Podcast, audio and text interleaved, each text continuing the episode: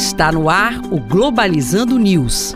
Apresentação: Professor Mário Tito Almeida. Para você que está ligado na Rádio Nama FM, estamos iniciando o programa Globalizando News. Eu sou o professor Mário Tito Almeida. E eu sou Juliane Vidal, é um prazer estar aqui. A Juliane faz parte da equipe do programa Globalizando, projeto de extensão e grupo de pesquisa CNPq, onde nós discutimos temas internacionais e como isso reverbera aqui na região amazônica. Se você quiser ficar por dentro, temos nossas redes sociais, né, Juliane? É isso aí, professor. Nós estamos sempre soltando conteúdo de muita qualidade, então nos acompanhe no nosso Facebook, Programa Globalizando e no nosso Twitter e Instagram, arroba pglobalizando. E você pode nos acompanhar também no Spotify, no Deezer, no Apple Podcast, no Google Podcast, no YouTube, Programa Globalizando.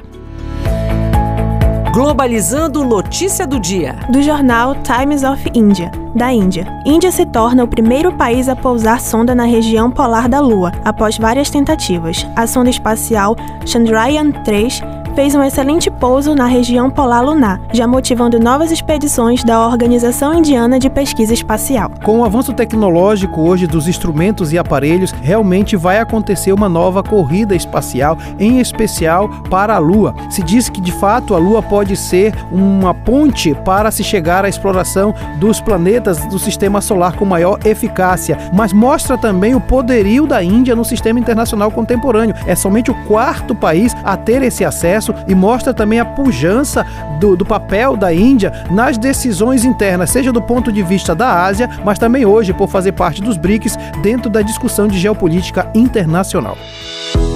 Globalizando Dicas da Equipe. Os rumos da ciência na Amazônia é o tema do nosso programa de sábado. E para te ajudar a entender um pouco mais sobre esse assunto, eu trouxe dicas de obras muito interessantes. A primeira é um documentário chamado Ciência na Amazônia, Amazônia Real, que fala sobre os desafios, os silenciamentos e a falta de recursos nas pesquisas que acontecem na Amazônia, especialmente durante o governo de Jair Bolsonaro, também retratando as possibilidades futuras da ciência na Amazônia e o seu legado.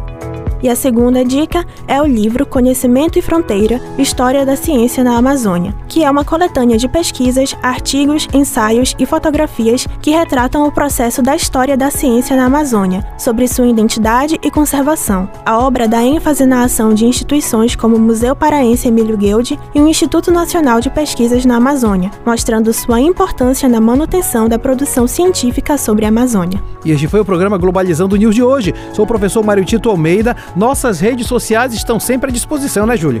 Isso aí, no Facebook, Programa Globalizando e no Twitter e Instagram, arroba pglobalizando. Tenho um convite para você, na próxima quinta-feira temos uma live no Facebook, às 21 horas. Nós vamos falar sobre os BRICS e sua relevância no cenário internacional contemporâneo e temos também nosso programa de uma hora de duração, sábado às 9 da manhã, na Rádio Nama, sobre o tema Os Rumos da Ciência na Amazônia. Juliane Vidal, muito obrigado. Eu que agradeço. Será tudo aqui, na Rádio Nama FM 105.5, o som da Amazônia Amazônia. Tchau, pessoal.